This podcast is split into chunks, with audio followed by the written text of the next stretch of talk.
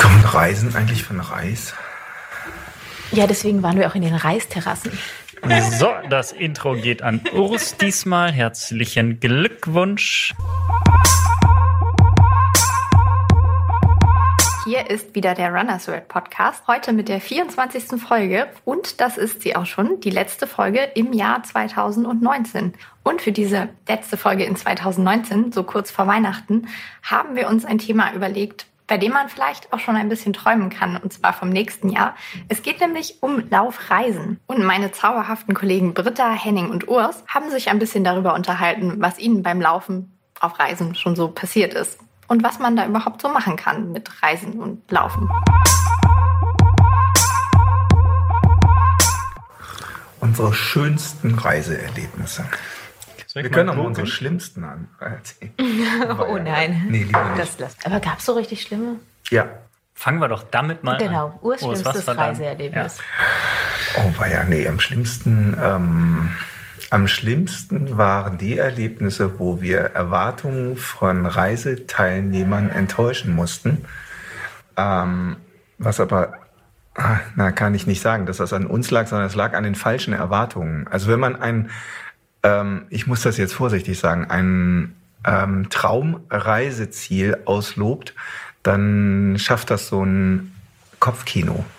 Und dann erwarten viele also so ein paradiesisches Verhältnis oder so, paradiesische Verhältnisse oder so. Und dann, Und dann kann das regnet's. natürlich, genau, und wenn es dann regnet ähm, oder die Stühle auf dem Balkon nicht der Erwartungen entsprechen, dann kann das zu Enttäuschung führen. Aber sowas kommt nur sehr selten vor. Wir hatten aber auch vor langer Zeit schon mal durchaus Hotelprobleme. Mehr möchte ich da jetzt nicht zu sagen. Das kann immer mal passieren. Das, das, ich glaube, das geht ja jedem, auch wenn man privat reist, äh, kann so etwas passieren. Ne? Also, Ja, und die nicht angekommenen Koffer. Gibt es ja in jeder Laufreise, dass irgendwelche Koffer nicht ankommen und dann müssen erstmal Laufklamotten getauscht werden, damit man ähm, den Startlauf einmal machen kann. Deshalb Tipp, Reisetipp Nummer eins, der glaube ich 1908, in den 1980er Jahren zum ersten Mal formuliert wurde, wer zu einer Laufreise reist, sollte stets das Laufgepäck Ein im Laufoutfit Handgepäck immer haben. ins Handgepäck. Genau. Laufschuhe immer im Handgepäck. Befolge ich nie. Ich immer. Aber das Gepäck kam auch immer an. Ich hatte Glück. Ne, wenn dein Reise, weitestes Reiseziel in Brandenburg lag, dann Nee, ich überlege gerade, war Las Vegas weiter weg oder Namibia? Tut sich wahrscheinlich nicht so viel. Aber in Namibia hätte ich ohne, wäre ich ohne Schuhe nicht sehr weit gekommen. Das Gute liegt oft so nah. Also da sind wir ja beim Punkt bei mir. Ich hatte ja vorhin mich überlegt, meine weitesten Laufreisen, die gingen fast so, also viel weiter geht's nicht. Ich glaube nach so in die Südsee, Tahiti. Wir hatten ja mal eine Leserreise zum Tahiti-Marathon oder ähm, auch nach Neuseeland. Und ähm, das waren aber tatsächlich Beispiele ähm, dafür, wie man durch das Laufen ähm, die Reiseziele tatsächlich sehr viel besser kennenlernt und die Destinationen, wo man hinreist. Also ich behaupte mal, dass diejenigen, die dort nicht gelaufen sind, wesentlich weniger von der Reise hatten als die Läufer, die mit dabei waren. Waren denn auch Nichtläufer dabei? Ja, ja, ja, doch. Also gerade bei so, ähm, ich sag mal, relativ teuren Laufreisen, also es waren häufig so, so Traumreisen oder so Pärchenreisen. Ähm, das haben tatsächlich häufig oder ein paar Paare dann waren immer dabei, wo dann ein Läufer dabei war und der andere nicht. Und ähm, da, da habe ich mal so ein bisschen Mitleid empfunden oder wir haben immer versucht, ähm, dann auch für die Nichtläufer irgendwie da das spannender oder interessanter zu machen. Aber wir haben eben auch entdeckt, dass, dass man tatsächlich durch das Laufen dann so eine Destination oder das Laufland viel, viel besser kennenlernt und auch so wirklich einzigartige Urlaubserlebnisse hat, die man nicht haben würde, wenn man nicht läuft. Bei uns bei der Laufkulturreise in China jetzt sind wirklich alle gelaufen. Und sogar der Reiseleiter, der, also unser chinesischer Reiseleiter, der letztes Jahr zum ersten Mal mit war, ähm, ist, glaube ich, von äh, Martin und Sonny letztes Jahr so angefixt worden, dass er dieses Jahr auch einige Läufe mit uns gemacht hat. Er ist bekehrt worden. Ja. ja. Deswegen macht es, glaube ich, tatsächlich auch Sinn, wenn man so ähm, Laufreisen macht, dass man ähm, dort äh, oder gerade diese Reisen eben auch für Anfänger anbietet oder für noch Nichtläufer. Denn ähm, es gibt keine bessere Motivation, als in so einem Urlaub das Laufen anzufangen, behaupte ich. Ist aber natürlich auch gemein, wenn die Leute um einen herum dann viel weiter laufen können oder viel häufiger laufen können ist dann auch nicht so ganz einfach ja. wahrscheinlich, dass man, ja, wenn man, mhm. wenn man sich dann überlegt, oh, guck mal, die laufen da mhm. heute 20 Kilometer mhm. und ich starte gerade mit dem Laufen, das dann so unter einen Hut zu mhm. kriegen mit allen Teilnehmern ist ja dann auch immer, immer eine Herausforderung. Aber mhm. eigentlich findet es sich immer ganz gut, ist so meine Erfahrung aus den, aus den Reisen. Es gibt ja immer ein großes Leistungsspektrum, aber es finden sich doch immer wieder Grüppchen, die zusammenlaufen können. Das stimmt, ja, also in, in den Camps ist es ja auch so. Da haben wir genau. für, für jede Leistungsklasse, sage ich jetzt mal, ähm, einen Trainer abgestellt, der dann mit den jeweiligen Leuten läuft, so dass sich da äh, ja dann teilweise drei, vier, fünf Gruppen finden und jeder so weit und so schnell laufen kann, wie er, wie er eben Zumal möchte. Der, der Schritt vom Nichtläufer zum Läufer, der, der sehr viel größere ist als der Läufer, der sich in irgendeiner Form steigert. Also ich glaube tatsächlich, ja, die, die allergrößten Erfolgserlebnisse auch ähm, hat man ja gerade zu Anfang und das ist eben gerade bei so Laufreisen natürlich dann was Tolles. Das haben wir ja bei unseren Laufcamps ganz, ganz oft erlebt, weil wir die Camps, ähm, die wir äh, explizit auch ausgeschrieben haben für noch Nichtläufer, die aber den Willen haben, den Wunsch anzufangen zu laufen, wo die also innerhalb einer Woche tatsächlich also für sie Unmögliches geschafft haben. Und ähm, die waren, vermute ich mal, wirklich mit die glücklichsten, die dann nach einer Woche wieder abgereist sind. Ja, und am Ende den 5-Kilometer-Lauf am Ende schon mitgemacht. Genau, ja. Ne, und durchgehalten, ja. Das waren sicherlich für die mit die prägendsten Laufreisen und die schönsten Erlebnisse. Ne? Ja. Aber das werden wir bei den Camps auch häufig gefragt. Also für wen sind die eigentlich? Wer kann da mitfahren? Und ich sage dann eigentlich immer jeder, weil es wirklich ja so ist, dass vom Laufeinsteiger, vielleicht jemand, der wieder mit dem Laufen einsteigen möchte, bis zum Marathonläufer, da eigentlich jeder schon dabei war und auch irgendwie jeder am Ende ähm, was mit nach Hause nimmt. Und das finde ich, finde ich ganz spannend. Also man kann den Leuten auch so ein bisschen dann die, die Ängste nehmen, wenn sie dann hören, ach krass, alles total erfahrene Läufer hier und ich möchte aber gerade mal fünf Kilometer laufen oder kann noch gar, äh, kann gar nicht fünf Kilometer am Stück laufen, dass die dann am Ende dann auch nach dieser Woche ähm, mit einem Lächeln nach Hause gehen, das finde ich immer, finde ich immer ganz spannend. Auch wenn sie das am Anfang vielleicht noch gar nicht glauben. Da bin ich Total bei dir. Also und zwar aus zwei Aspekten. Auch aus dem einen Aspekt, ich glaube tatsächlich auch, dass es wirklich dann für jeden gut geeignet ist. Also dass auch die, die wirklich nur ein, geringes Laufpensum dann in der Woche machen, sehr, sehr glücklich nach Hause fahren. Erstens. Und zweitens glaube ich auch, mm, oder habe ich so die Erfahrung, dass die Laufcamps, wo die Zielgruppe ähm, möglichst dispers ist, also wo ganz verschiedene unterschiedliche Niveaus von Läufern da sind.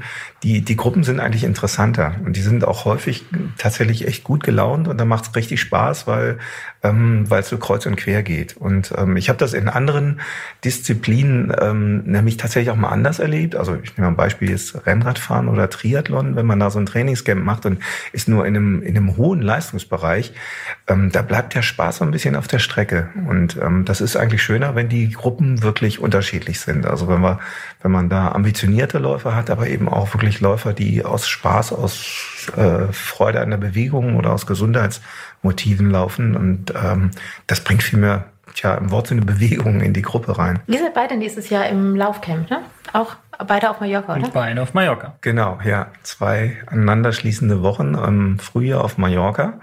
Und ähm, Mallorca ist tatsächlich ja nicht so, bislang noch nicht so als die Läuferinsel bekannt. Eher die Rennradinsel, ne? Rennradfahrer, genau. Oder Wanderer. Wanderer, Golfer, sonstiges, aber viele Läufer ähm, ja, ich meine, gut, laufen kann man überall, ist natürlich immer das Argument, aber ähm, auch Mallorca äh, wird jetzt mittlerweile erlaufen. Und ähm, in den letzten, weiß nicht, drei, vier, fünf Jahren, würde ich sagen, sieht man immer mehr Läufer und auch tatsächlich Laufangebote auf der Insel. Und ähm, man muss allerdings so ein bisschen wissen, auch wo man hingeht und wo man dann läuft. Also das wo, ist wo seid ihr schon, denn eigentlich? Schon ähm, ein bisschen interessant. Colonia San Diordi. Ich weiß nicht, ob es so ausgesprochen wird, aber so wird es geschrieben. Das ist im südöstlichen Teil, im, ähm, ja, im eher so ländlich geprägten, ruralen, landwirtschaftlich geprägten, geprägten Teil ähm, Mallorcas, ähm, der auch ähm, eher später eigentlich touristisch erschlossen wurde. Also Mallorca mhm. ist heute natürlich überall touristisch und ähm, aber wo es tatsächlich noch viel äh, Landwirtschaft gibt, äh, Salzgewinnung, äh, ähm, wo es aber auch ähm, also touristisch äh, sehr bekannt ist für die schönen Sandstrände. Und ähm, da gehen wir also hin und haben dort unser Trainingsrevier. Und natürlich, ähm, ich meine, das ist auch so eine der Anforderungen, wenn wir so eine Reise machen. Es kommt ja auch erstmal auf die Logistik und die Infrastruktur vor Ort an. Also wir wollen schon dann auch so ähm, ein Hotel haben oder, oder eine Umgebung oder eine Hoteleinrichtung, die ähm, eben nicht nur das Laufen möglich macht, sondern wo auch Trainingsräume haben, Trainingsräume haben, wo man eventuell mal in einen Kraftraum gehen kann, auf jeden Fall aber auch in einen, in einen Yoga-Raum oder wo man so Gymnastik, Stretching, Kraftübungen machen kann. Und das ist da eben gegeben. Und das finde ich auch ist gut so, ist wichtig auf jeden Fall beim Camp. Ja, ich war ja vor, ich weiß gar nicht, wann war es, vor zwei, drei Jahren, ähm, hatten wir doch mal eine Trail äh, Running auf Mallorca Geschichte. Da war ich ja mit ähm, ein paar Freunden da und ähm, das war echt schön. Also es gibt da schon ein paar schöne Strecken. Abseits des Ballermann. Abseits des Ballermann, ja, wir waren tatsächlich nicht am Ballermann. Ich war noch nie auf Mallorca. Also ich bin, bin mal sehr gespannt. Ich glaube, das anstrengendste wird der Hinflug, wenn man eben mit den Ballermann-Touristen in einem Flieger sitzt. Aber sobald sich die Wege dann trennen und wir in unser Läuferhotel kommen, wird alles gut. Ja, ihr könnt ja mal einen Lauf hinmachen. Zum Ballermann? Ja. Ich weiß nicht, wie weit das ist. Hast du eine Idee? Oh, das wäre schon ein längerer Lauf, ja. Und ähm, ich habe den, den Mallorca-Marathon schon zweimal oder dreimal gemacht und da kommt man ja auch tatsächlich an diesem berühmten Ballermann vorbei. Ähm, und äh, ja, zum Glück äh, hält man sich als Läufer da nicht auf. Ich glaube, das ist nach wie vor so, eine, äh, so ein Spot, den man irgendwie meiden würde heutzutage. Auch zumal das da, also gerade in der Region Palma selbst, ähm, da gibt es tatsächlich nicht so schöne Laufstrecken. Ne? Also ich finde auch auf Mallorca mittlerweile gibt es sehr, sehr viele oder einige Orte, wo man speziell ganz gut laufen kann, sehr gut laufen kann. Ähm, für Trailläufer natürlich das von dir eben erwähnte mhm. Tramontana-Gebirge, ähm, wo es ja auch einen sehr mittlerweile sehr, sehr populären äh, Traillauf gibt, einen Ultralauf, ähm, wo es wo es lange Wartelisten gibt übrigens und ähm, wo man äh, übrigens nebenbei bemerkt, also wenn man im Tramontana-Gebirge läuft, da muss man echt gut ausgerüstet sein und auch eine ähm, entweder eine gute Lokalkenntnis oder einen Guide dabei haben oder wirklich gutes Karten- oder GPS-Material. Also ähm, gerade letzte Woche wieder mit Leuten gesprochen, die sich da ordentlich verfranst haben. Und ich war auch schon mal mit einer Gruppe unterwegs, ähm, wo dann aus dem geplanten äh, zwei Stunden dann fünf Stunden wurden, wegen einfach verlaufen. Also die Infrastruktur, was die Wanderwege angeht, ist einfach noch nicht so groß und äh, man kann sich echt verfransen da. Ne? Aber äh, nichtsdestotrotz läuferisch ist das Gebirge da super interessant und weil es eben so eine kurze Flugdauer nur entfernt ist, äh, lohnt das auf jeden Fall mal auch einen kürzeren Ausflug dorthin. Ne? Das werden wir allerdings bei unserem Laufcamp eher weniger ähm, kennenlernen, wobei es auch im, im Südosten, da gibt es auch bergige Regionen oder hügelige Strecken. Also auch das kann man da kennenlernen und äh, kann da entsprechend dann also auch äh, verschiedene Variationen oder Formen des Trainings dann dort praktizieren. Könnt ihr euch auch einen Urlaub ohne Laufen vorstellen? Privat, mhm. meinst du? Nein. Urlaub ist bei mir immer gleich Laufen. Ja, gilt für mich auch so. Im Gegenteil, also ähm, Urlaub, das hat für mich heute das Laufen nochmal eine andere Qualität irgendwie. Das ist ja, ähm, also zum einen, was wir eben schon gesagt haben, die das touristische Kennenlernen von Gegenden und Regionen. Also darauf freue ich mich dann tatsächlich auch schon immer, wenn ich mir ein neues Urlaubsziel aussuche. Aber dann ähm, äh, ist für mich, äh, also früher war ein Laufurlaub häufig eben auch so ein Trainingslager oder Trainingscamp-Urlaub. Und heute hat es für mich ähm, sehr viel mehr auch so diesen touristischen Aspekt ne, und diesen Entspannungseffekt. Also ähm, ich finde, man kann ja beim Laufen sehr toll äh, entspannen und äh, sich äh, so vom Alltag eben wirklich entspannen. Und äh, das gehört zum Urlaub äh, unbedingt dazu. Ne? Was ich so toll finde, ist, wenn man irgendwo ist, wo man die, die Gegend noch nicht kennt und gerade dann eben auf Trails läuft, man sieht halt an einem Tag so viel mehr, als wenn man einfach nur wandern würde, weil man viel weitere Distanzen schafft. Wenn man dann eine gewisse Fitness mitbringt und in der Lage ist, ein paar Stunden am Stück zu laufen, dann sieht man halt so viel von einer Gegend, ähm, wofür man sonst mehrere Tage bräuchte. Und wenn man dann einfach ein paar Wochen vor Ort ist, dann, dann hat man einfach so viele Eindrücke gesammelt und äh, das, das finde ich total spannend. Dass man das kann. Das gleiche gilt für Städte. Also wenn man eine Städtereise macht, dann weiß ich genau wie, wie du, Urs, äh, dann, dann schnappe ich mir meine Laufschuhe und laufe erstmal eine Runde und dann hat man schon mal so ein Gefühl für die Stadt. Also egal, was man macht eigentlich im Urlaub mit Laufen, wird es immer ja. besser. Bei Städtereisen finde ich das auch immer schön. Wenn man so vorm Frühstück einmal eine Runde ähm, einfach um, um, die Umgebung, äh, ums Hotel läuft äh, und die Stadt so ein bisschen sieht, wenn noch nicht ganz so viel los ist und man alles so ein bisschen erkunden kann. Es ist noch alles klar und sauber. Ich finde immer eine gute Perspektive, wenn man mit Leuten spricht, ähm, mit Läufern ähm, und die von irgendwoher herkommen, wenn man die fragt, was würdest du empfehlen, für eine Strecke zu laufen in deiner Heimatstadt? Ne? Mhm. Also weil das, das ist ja in äh, natürlich den internationalen Städten interessant, aber äh, vor Ort, zu Hause hier. Ne? Also mhm. wenn man jetzt fragt nach, nach Köln oder ähm, Düsseldorf oder nach Frankfurt, nach München, Karlsruhe, Rostock. Ne? Also da gibt es so tolle Stadtlaufstrecken, dass man, also gerade in Deutschland kann man sich die Städte auch echt richtig toll erlaufen. Mhm. Was ist deine Empfehlung in Hamburg? In Hamburg ähm, wenn man noch nie da war, die Alsterrunde, die meist belaufene Strecke in Hamburg um die Binnenalster.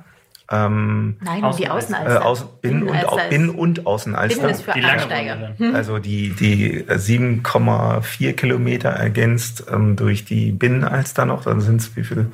Nochmal zwei. Zwei etwa. Ne? Also einen knappen 10 Kilometer Lauf hat man.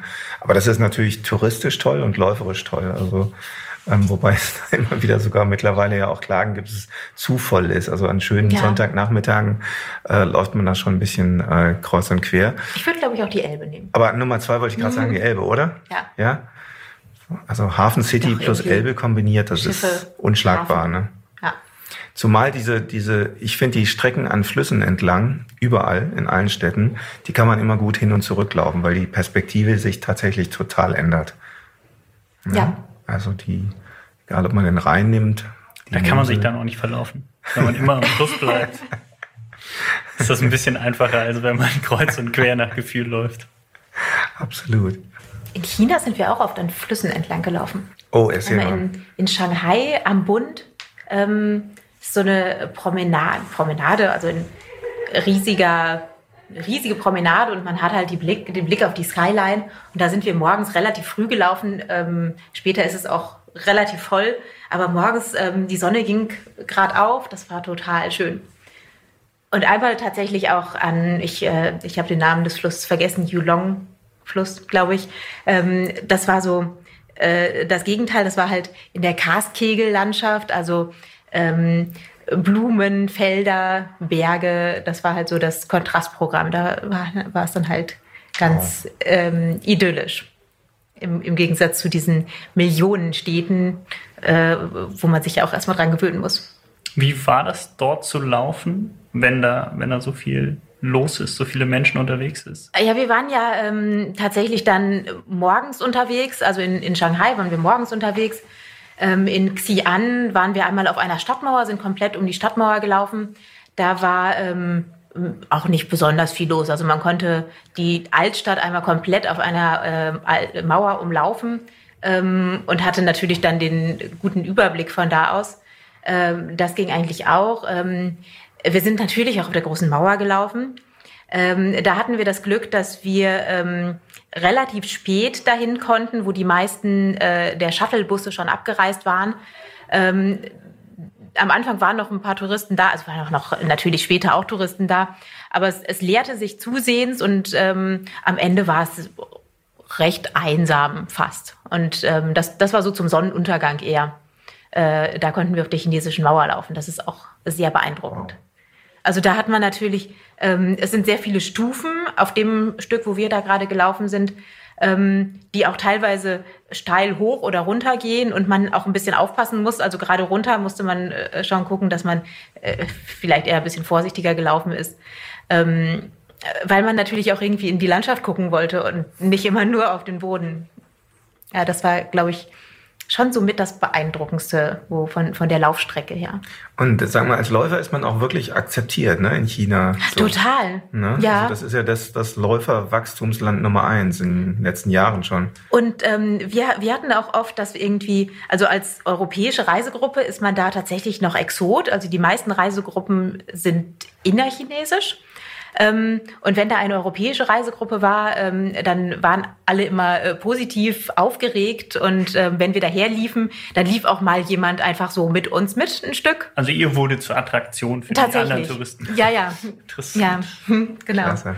Nee, und äh, Laufen war auch auf der Mauer, wenn dann da irgendwie ähm, da sind ja dann teilweise auch Sicherheitsleute oder so, die haben immer dann irgendwie geklatscht, wenn wir da irgendwie hochliefen. Also total super. Ich muss ja sagen, für mich ist ein schöner Laufurlaub ein Urlaub, wo ich möglichst wenigen Menschen begegne. Ob nun andere Menschen, äh, andere Läufer oder andere Wanderer oder so. Ich finde so, finde so, wenn ich in den Bergen unterwegs bin, da auf so Trails unterwegs bin und mir begegnet einfach niemand, finde ich das am, am aller, allerbesten. Das ist natürlich in den europäischen Alpen schwierig, weil die sind nun mal sehr gut erschlossen. Sehr viele äh, Menschen sind da äh, unterwegs im Sommer. Ähm, wo ich es jetzt besonders schön fand, war äh, letzten Sommer in den, in den USA auf dem Pacific Crest Trail. Da war niemand unterwegs. Also es lag auch noch sehr, sehr viel Schnee und man konnte wirklich stundenlang laufen in wunderschöner Natur. Und da war nichts los. Einfach natürlich, der Trail ist lang. Es gibt ganz viele andere schöne Trails. Und ähm, das Gebiet ist aber halt nicht so nicht so touristisch erschlossen wie, wie die Alpen. Das, glaube, das ist so für mich ein Erlebnis. Einfach gut. Ich finde das auch gut. Ähm, es bietet sich dann auch einfach an, in der Nebensaison mhm. irgendwie unterwegs zu sein. Weil Laufen ist halt einfach ganz Jahressportart und man muss halt ja nicht die Haupt ähm, Hauptzeiten nehmen, wenn alle unterwegs sind. Genau, in den Ferien. Und dann kann man auch irgendwie nicht, ja. in den deutschen Mittelgebirgen, glaube ich, ganz gut mhm. fast alleine unterwegs sein. Ja, total. Also wenn man nicht am Wochenende äh, auf dem äh, im Harz am Brocken unterwegs ist, dann hat man hat man den den die Wege dort. Ja, man muss ja auch nicht den Brocken sich. nehmen. Kann ja dann auch nee, irgendwie genau. die etwas. Wurmberg. genau, der Wurmberg, ja. Da war ich auch schon. ja. Es ist aber natürlich eine andere Art von Urlaub, wenn man das so für sich selbst macht. Ne? Also es ist halt, man nur eine geführte, eine geführte Reise machen möchte, wo alles geplant wird, oder ob man selber planen möchte. Das ist ja, sind ja zwei gänzlich verschiedene Arten von, von Urlaub. Und bist du für selber planen oder planen lassen? Nee, ich bin für selber planen tatsächlich. Aber ähm, ich mag das auch spontan zu entscheiden, wo ich am nächsten Tag hin möchte. Also ich mag auch dieses. Ja, gar nicht vorplanen. Genau, ja, gar nicht, gar nicht, gar nicht vorplanen. Also wirklich so ein Camper, ein Bus, wie auch immer, und dann, dann halt umherziehen und so nach gut Dünken, nach Wetter, wie auch immer, weiterfahren. Und der äh, schönste Ort bislang bei dir? Der schönste Ort bislang. Ich finde, die Dolomiten sind für mich schon echt so ein Ort oder so eine Gegend, die mich sehr anzieht. Ähm, also es ist einfach diese Kombination aus Schönheit und Rauheit ist einfach sensationell. Und das Ganze halt noch mit so einem Touch Italien hat schon, hat schon was. Das stimmt, ja. Also das hat man, hat man sonst selten. Und egal, wo man hinschaut, man ist die ganze Zeit nur so, oh, krass. Also es ist natürlich zum Laufen extrem anstrengend. Also es ist halt steil und bergig und technisch, aber wenn man, wenn man da einfach Trails laufen möchte und ähm, ab und an noch mal gewillt ist, einen Klettersteig mitzunehmen, weil man sich verlaufen hat. Das passiert mir eigentlich ständig, dass ich dann doch auf dem Klettersteig ende, ohne Ausrüstung. Also nicht nachmachen. Ähm, aber da, dann sind, das sind auch tolle Momente. Das, das mag ich sehr. Da fühlt man sich lebendig und ja, wenn man dann statt geplanter zwei, fünf Stunden unterwegs ist, wie du meintest, es dann äh, hat man viel falsch gemacht, aber vielleicht auch was richtig. Man nimmt auf jeden Fall das Erlebnis mit, ja, ja. das bleibt, ja. Ich finde immer, man kann so beim bei Laufreisen auch unterscheiden, so die ähm, welche Aspekte man in den Vordergrund stellt, also die kulturellen Reiseziele oder ob man aus, aus menschlichen Gründen, um die Menschen irgendwo kennenlernen möchte oder ähm, aus klimatischen Gründen, das ist auch ein Ziel, ähm, oder eben auch wegen der Landschaft, ne, wegen der wegen der anderen Umgebung. Also ähm, was ich eben gesagt hatte, so der ist, Tahiti ist so ein Gegensatz natürlich zu hier, zu unserem Klima, zum Lebenswandel, ne, zum Lebensstil. Also das sind dort ähm, vulkanische äh, kleine Inseln. Tahiti besteht aus über 120 kleinen Inselchen, also 120 bewohnte, insgesamt sind es noch sehr viel mehr. Ähm, und ähm, da bewegt man sich von Insel zu Insel. Und äh, übrigens auch da ist es tatsächlich ganz interessant, wenn man dann Laufsachen im Gepäck hat, weil viele dieser kleinen Atolle kann man sich dann eben laufend äh, sehr gut erobern. Ähm, wobei man immer im Kopf haben muss, also deswegen war dein Tipp eben richtig, ähm, zu welcher Jahreszeit. Ne? Also Tahiti ist nahe des Äquators, da ist es sehr heiß. Und der Marathon, ähm, den es dort eben gibt, der startet morgens um 4.30 Uhr in der Früh. Oha. Da ist es noch dunkel und ähm, man wird zu einem Ort gefahren am, am Rande der Insel. Also es gibt nur eine Inselstraße dort, wo der Marathon stattfindet, auf Moorea. Das ist eine Nachbarinsel von Tahiti. Da gibt es eigentlich nur eine Straße, die führt außen um die Insel herum. Und ähm, dann startet, startet man wirklich mitten, man hat das Gefühl, mitten im Urwald sozusagen. Äh, außer der Straße gibt es dort nichts. Und ähm, dann ähm, läuft man entlang des äh, Uferweges, der Uferstraße. Und irgendwann so nach einer, anderthalb Stunden merkt man dann so die ersten Hähne äh, melden sich zu Wort, begrüßen den Morgen und so eine halbe Stunde später wird es dann auch langsam dämmerig und äh, bis dahin hat man so Fackeln oder der eine oder andere hat auch eine, eine Stirnlampe und äh, man hält es dann morgens gerade noch so aus. Also von der Temperatur ist es ganz angenehm, denn ähm, dann, wenn später, wenn man so, ich habe das damals so gesagt, dann kommt eine Rechtskurve und dann, bom, geht dieses Licht an. Dann steht man auf einmal mitten in der prallen Sonne und ähm, dann steigt die Temperatur gefühlt um 20 Grad und äh, also und das morgens um halb acht etwa. Und äh, dann muss man auch sehen, dass man dann schon einen Großteil der Strecke hinter sich hat, weil dann wird es richtig heiß. Und äh, wenn man dann am Ende da äh, im, im Ziel einläuft. Da ist also so ein Zielbanner zwischen zwei Palmen gespannt. Und ähm, ich weiß noch, ich bin da ins Ziel gekommen. Ich hatte das Gefühl, innerlich habe ich gekocht. Und ähm, ich habe dann so einen ähm, Tiare-Blütenkranz umgehängt bekommen und bin dann direkt mit Laufschuhen ins Wasser weitergelaufen, ins Meer, um nicht abzukühlen, wie alle anderen Läufer auch. Und das war ein, also ein riesiges Erlebnis da in, in Tahiti. Ne? Nicht etwas für jeden Läufer, also man sollte schon die Hitze mögen, aber es war auf jeden Fall ein sehr, sehr spannendes und ja, ein ganz anderes äh, Reiseerlebnis, was man also hier in Europa jedenfalls nirgendwo so haben kann wie dort. Ne? Das war sicherlich so. Also deswegen so Klima ist schon schon also äh, ein, fantastisches Erlebnis, gerade eben im, im Zusammenhang mit dem Laufen. Ne? Also um da vielleicht mal den Kontrast noch herzustellen, ich war auch mal am, am Nordpolarkreis, da mal einen Marathon gelaufen, in Grönland. Ähm, Kangalusuak heißt der Ort, kleines Städtchen, früher Militärbasis von Amerikanern, die dann aufgegeben wurde. Und ähm, das so äh, ein Ort, äh, also bei dem Marathon läuft man auch übers ewige Eis, also beim Gletscher. Mhm. Und ähm, da war auch so diese Kombination von Laufen und das Klima erleben. Ähm, das war so ähm, so direkt. Man war so direkt mit der Natur verbunden. Das ähm, kann man, glaube ich, nicht so empfinden, wenn man nicht sportlich unterwegs ist oder gerade eben als Läufer. Also das war dann ein sehr überschaubares äh, Marathonläuferfeld ich glaube, wir waren keine 30 Läufer, die da gestartet sind. Und ähm, dann ging es am, gerade am Anfang durch, durch sehr unwegsames Gebiet am Gletscherrand. Also man musste teilweise so, so 30, 40 Höhenmeter dann überwinden ähm, teilweise ein Gekraxel auch, weil es dann eben über Schnee und Eis ging und dann auf der anderen Seite auf dem Hosenboden wieder runtergerutscht. Und dann ist man aber tatsächlich über diesen Gletscher gelaufen. Und ähm, ich kann mich noch gut erinnern, weil der Start eben auch früh am Morgen war, auch in der Dunkelheit. Und dann lief man so in das Morgenlicht rein. Ähm, wenn die, das Läuferfeld sich dann auseinandergezogen hatte und wir über den Schnee liefen, da war eine Stille, die ich so noch nie erlebt habe. Also weil dort ist kilometerweit gar nichts. Wirklich mhm. kein Licht, keine Stadt, gar nichts. Also der, der Ort, an dem der Marathonstart ist, ist auch ähm, über 30 Kilometer entfernt von Kangalusuak etwa, ja, kommt so ungefähr hin. Und dann läuft man eben auf diesen Gletscher und ähm, da ist dann gar nichts mehr. Ne? Also die, die Schritte werden gedämpft vom Schnee, über den man dann läuft.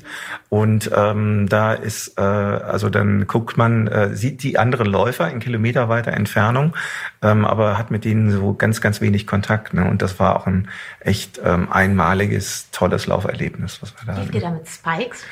Ähm, jein, also wir hatten, ich hatte Spikes dabei, ähm, habe die an den Tagen vorher ausprobiert, mich dann aber gegen Spikes entschieden, weil man auf diesem sehr, sehr trockenen Schnee weil man eine entsprechende Außensohle hat, nicht unbedingt ähm, Spikes benötigt. Und also auf dem Gletscher war auf nicht der, der Gletscher ist meistenteils ähm, schneebedeckt. Ähm, es gab allerdings ein paar Eisstellen und die waren dann sehr rutschig. ähm, es hat auch bei dem einen oder anderen zum Sturz geführt, ja, ähm, war aber nicht so schlimm. nee, ähm, aber man, man musste nicht unbedingt mit, mit Spikes laufen. Ich bin allerdings mit Gamaschen gelaufen, weil teilweise der Schnee ziemlich tief oder hoch war und äh, man da durchgestapft ist und äh, das war dann ähm, bei, bei ähm, ja, am Start hatten wir so minus 18 Grad Außentemperatur und das war dann ganz gut, da trockene Füße zu behalten. Ähm, wobei, ähm, also das auch vielleicht noch nebenbei bemerkt, ähm, die, äh, ich hatte die, die Kälte viel mehr befürchtet, als sie dann eigentlich schlimm war. Also es war, es war zwar kalt, aber dadurch, dass das da am äh, nördlichen Polarkreis eine absolut trockene Kälte ist, hat man als Läufer überhaupt kein Problem. Im Gegenteil. Also ähm, die, die äh, ähm, Luft ist trocken, man schwitzt zwar, aber es trocknet sehr schnell auch und äh, es war also überhaupt nicht kalt. Ne? Also ich bin im Gegenteil, am Ende weiß ich noch, ich bin, man hatte die Möglichkeit, ähm, es gab eine, äh, nach der Gletscherpassage, weil die eben teilweise auch sehr mit, mit so ein bisschen Rutschen und Klettern verbunden war, man konnte die Ausrüstung dann nochmal wechseln, als man vom Gletscher runterkam. Und ähm, ich bin nachher mit zwei Schichten gelaufen. Also es war, mhm. und es war nicht kalt, es war im Gegenteil, war sehr angenehm zu laufen dort. Wie lange läuft man äh, bei so einem Marathon mitten im Schnee, im Eis? Ähm, ich war, ich war, oh, ich weiß die Zeit gar nicht mehr, aber wir haben nachher so gesagt, zwischen einer und anderthalb Stunden mehr als die normale okay. mhm. Marathonzeit. Also wenn du einen normalen Marathon in vier Stunden läufst, bist du da fünfeinhalb Stunden unterwegs. Ne? Und ähm, so war das bei, bei den Durchschnittsläufern dort auch. Ähm, ich weiß es waren zwei wirklich sehr gute, ambitionierte Läufer dabei, die auch dann auf Tempo gelaufen sind und ähm, die waren dann, äh, die waren unter vier Stunden im Ziel. Also ähm, das waren aber die einzigen. Und ähm, da muss ich sagen, das, das kann man machen, aber ich fand es eben da gerade ein Erlebnis, dann eben da nicht an der Leistungsgrenze zu laufen, sondern ich nenne das immer so diese Besichtigungsläufe. Ne? Also das kann man überall machen, ob man das auch bei einem Stadtlauf macht. Also New York Marathon ist so ein Paradebeispiel dafür. Da würde ich auch niemandem empfehlen, da an, äh, auf Leistung zu laufen, weil man dort einfach so viel erleben kann, ne? über das, das Leistungsmäßige hinaus. Ähm, das wäre eigentlich schade, wenn man sich das vergibt. Ne? Und äh, da gibt's andere Destinationen, wo das sehr viel besser ist, wenn man äh, sich den als Leistungsmarathon aussucht. Aber bei so einem Erlebnismarathon, wo man eben wegen der Natur läuft, ne, wegen des Erlebnisses des Laufens an sich, also da ist eigentlich das, das Laufen selbst das Erlebnis und nicht dann das, das Zielerlebnis. Ne? Das äh, ist dann natürlich das Schöne, wie, wie immer, wenn man ins Ziel kommt, aber das ist nicht der Zweck der Sache, ne? Mhm. sondern man macht es wegen des äh, Unterwegsseins, wegen des Laufens, des Laufgefühls dort unterwegs. Ne? Wichtiger Tipp. Ähm, ich, ich war mal beim Rom-Marathon, äh, da waren, sind wir zu zweit gelaufen und wollten ähm, Bestzeit laufen und wir haben nichts gesehen von der Stadt. Nicht das Kolosseum, nichts. Und dann ja. sind wir danach ähm, mit Familien und Partnern äh, durch die Stadt gegangen und die haben uns immer gesagt, ja, ihr wartet doch heute Morgen schon, ihr seid ja durchgelaufen. So, okay. Zumal Rom gesehen. eine sehr touristische Strecke bietet, ne? Also es ist ein sehr schöner Marathon. Was, Mag was sein. Touristisch. ja.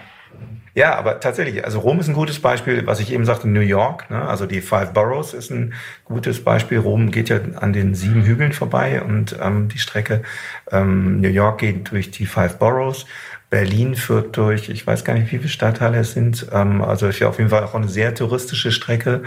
Ähm, und, und viele Stadtmarathons sind ja gerade dafür ausgelegt. Also das ist ja quasi wie vom Stadtmarketing äh, entwickelt, die Strecken. Ob das jetzt Barcelona ist oder, ähm, ach weiß ich nicht, Moskau oder andere Marathons, die sind ja gerade so, ähm, die Routen sind gerade so in, äh, gemacht worden, damit man eben viel sieht als Läufer. Ne?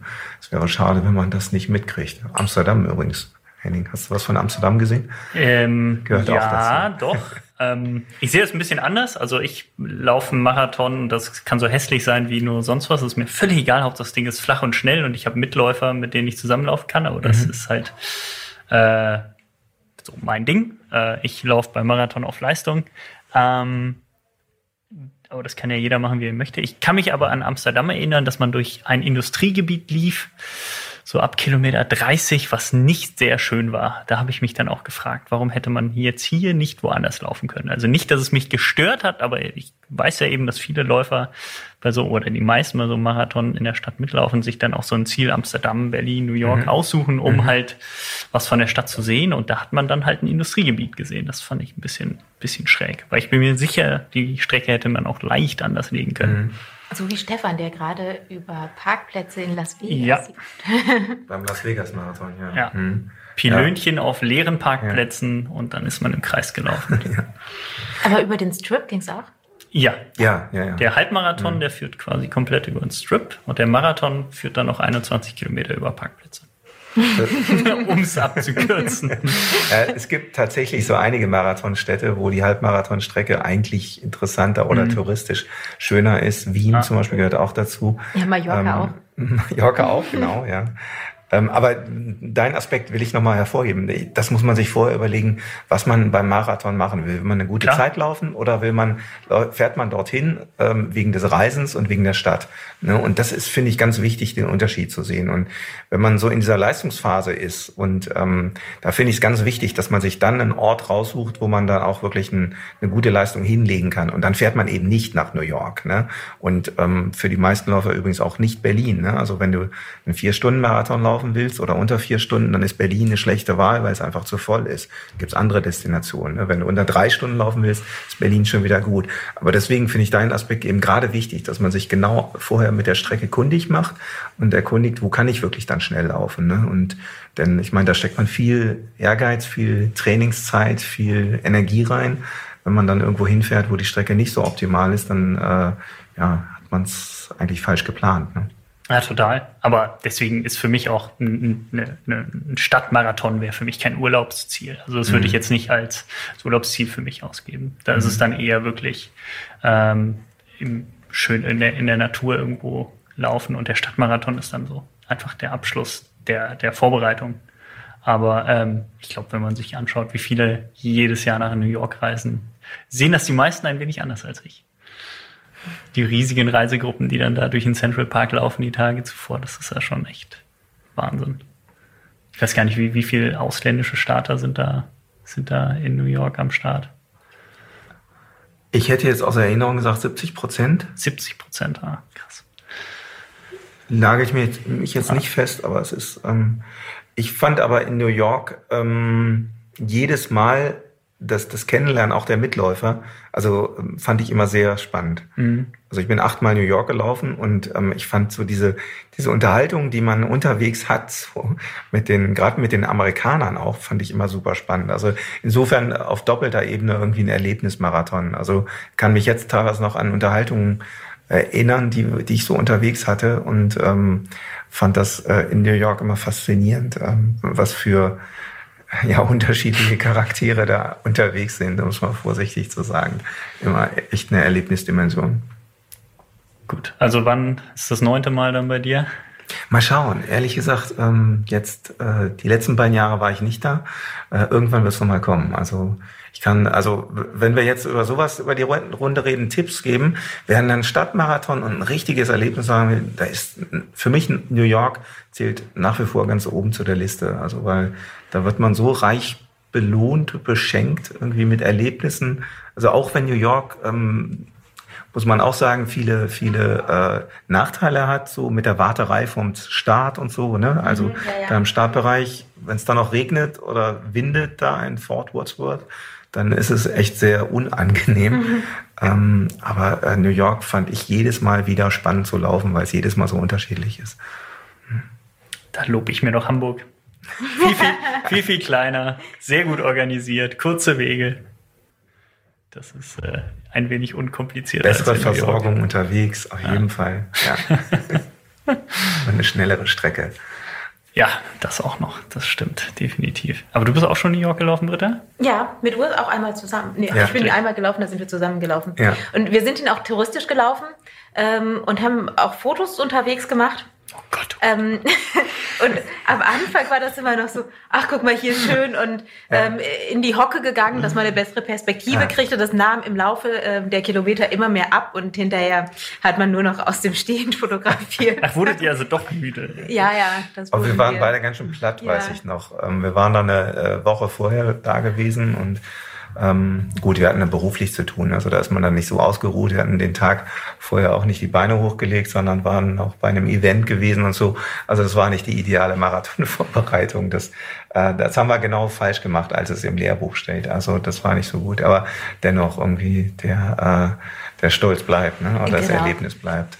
Habt ihr denn noch so ein Traumziel, wo ihr mal hin wollt zum Laufen, ob nun für einen Wettkampf oder einfach so?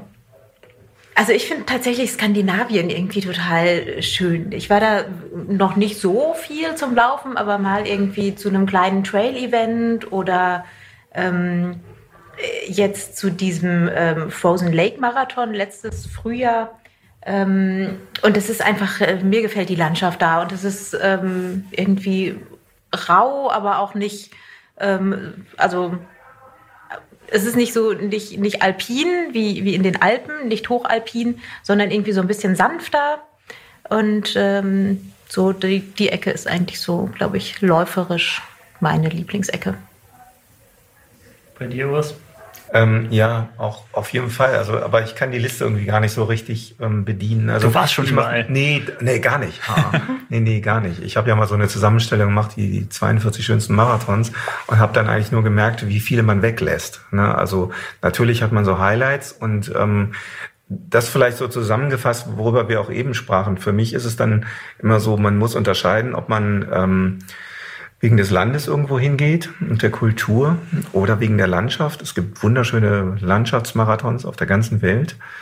Ähm, oder weil es irgendwie exotisch ist oder so. Ne? Also was ich eben sagte, Tahiti oder sowas, das ist natürlich exotisch. Ne? Aber ähm, ich bin jetzt, ähm, eben weil ich jetzt so, so Städte, städtlich, Städte-Marathonmäßig ziemlich viel Erfahrung habe, äh, mich reizen eigentlich auch so eher die, die ähm, Landschaftsmarathons, so kleinere Veranstaltungen, auch in Deutschland. Also da gibt es so viele tolle Veranstaltungen, jetzt die, die großen vom Rennsteig bis, bis hin zu den kleineren, aber auch ähm, das, das reizt mich mehr, so diese äh, Land, die Landschaftsperspektive, Mhm. ne, das Erlaufen. Und ähm, das dann aber auch so, ähm, also in Skandinavien, genau, das, das geht mir auch so Skandinavien, dann aber auch in den, in den Läuferländern, also in England einen Marathon zu laufen, fand ich auch immer so sehr sportlich und ambitioniert. Oder was ich auch, ähm, ich bin zwei Marathons in Japan gelaufen und das fand ich wegen der Menschen, also äh, Marathonlaufen und Japan passt wunderbar zusammen, irgendwie diese Mentalität dort. Ähm, das, und in Japan möchte ich nochmal einen, einen Landschaftsmarathon so laufen, also außerhalb der großen Städte. Gibt's das? Gibt's ja. Also, Also da gibt's nur mh. diese 42 Kilometer Asphalt und Vollgas. Nee, es Marathons. gibt da auch eine Szene und ähm, oder was weiß ich, am, am Fuji zum Beispiel gibt's auch, auch eine größere Veranstaltung natürlich, aber ähm, das, das möchte ich gerne mal kennenlernen, so als nächstes. So, das ist immer, ich mache mir, mach mir immer so regionale äh, Wunschlisten. Und Bei, dir, Henning? Boah, ganz schwierig. Ja, ne? Ganz schwierig. Also definitiv keine Stadtmarathons. Also für einen Stadtmarathon würde ich wirklich nirgendwo hinreisen. Groß. Äh, da finde ich, hat man, man bei uns, wenn man einfach schnell laufen will, genug Auswahl in, in Deutschland. Und äh, gut, jetzt bin ich nach Amsterdam gefahren, aber ähm, ist jetzt auch nicht allzu weit weg. Mm, dann auch eher so Landschaftsläufe, Trails. Was ich unbedingt mal machen möchte, ist eigentlich in meiner ursprünglichen Heimat. Ich komme aus der Eifel, ist der Monschau-Marathon. Den bin ich noch nie gelaufen. Ich war entweder immer verletzt oder krank, wenn der, wenn der stattfand, Anfang November. Ähm, ich glaube, den nehme ich mir mal vor irgendwann. Fahre ich mal nach Hause und äh, laufe da den Monschau-Marathon. Das ist echt toll. Der führt Das- über einen, einen See. Ähm, gelaufen? Ah, nee, Quatsch, der führt gar nicht um See. Ich habe jetzt, jetzt habe ich es verwechselt. Ich meinte gar nicht den Monschau-Marathon. Ich meinte den Rosee-Marathon. Rosee. Den Monschau- äh, Monschau-Marathon äh, ist aber direkt in der Nähe. Den Rosee-Marathon meinte ich. Der Rosé ist um doch auch See. so schnell, ne? Ist relativ schnell. Also kann man schon flott laufen. Sind so ein paar Wellen drin und zwei fiesere Anstiege. Ähm, aber den kann man schon ganz flott laufen. Und mich reizt auch das- der ähm, Medoc-Marathon. Bist du den mal gelaufen? Nee, noch nie. Also Ja. Nee, schon doch. zweimal. Ist das der, wo man trinken muss? Ja. Ah, Muss oder kann, ich Der weiß nicht genau, ob durchs es ja, ist. durch, also durch eines der bekanntesten Weinanbaugebiete und fast niemand ist dort unverkleidet oder die Verkleidung gehört eigentlich mit dazu. Gott. Und zum Schluss bei Kilometer 40 gibt's Austern.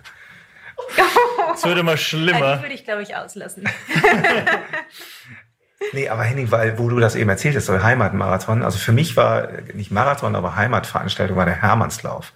Ja, Für jeden Westfalen, äh, der oder ein Läufer, der aus Westfalen kommt, gehört es eigentlich zum guten Geschmack dazu, dass man mal den Hermannslauf gelaufen ist. Der führt vom Hermannsdenkmal in Detmold zur Sparrenburg in Bielefeld. Über 30 Kilometer mit, ich glaube, 800 Höhenmetern, die man bewältigt. Und es gibt eigentlich kaum einen Meter, der, der flach ist, der gerade ist. Es geht immer auf dem, über den Kamm, über den Höhenzug des Teutoburger Waldes. Wunderschön, landschaftlich und ähm, aber ganz schön knackig, anspruchsvoll, wenn man die Strecke nicht kennt. Ähm, dann ähm, sollte man das erste Mal da echt vorsichtig laufen. Es sind auch Treppenstufen dabei und so und ein paar wirklich knackige, kurze Anstiege. Ähm, aber echt super schön. Also tolle Atmosphäre, richtig schöner Lauf. Und ähm, das ist so, der gehört so sicherlich zu den regionalen Highlights für mich in, in Deutschland. Britta, den musst du unbedingt auch Ja, ich laufen. weiß, der, der steht schon lange auf meiner Liste. Ich habe es Ja. irgendwie noch nie geschafft.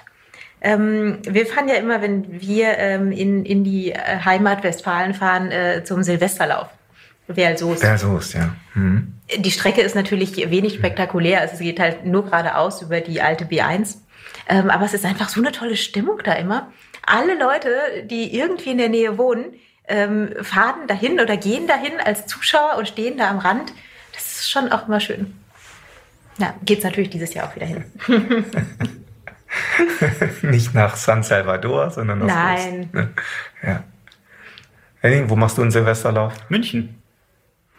Ich werde in München unterwegs sein. Das ist, glaube ich, mein erster Silvesterlauf. Was? Hm, habe ich noch nie gemacht.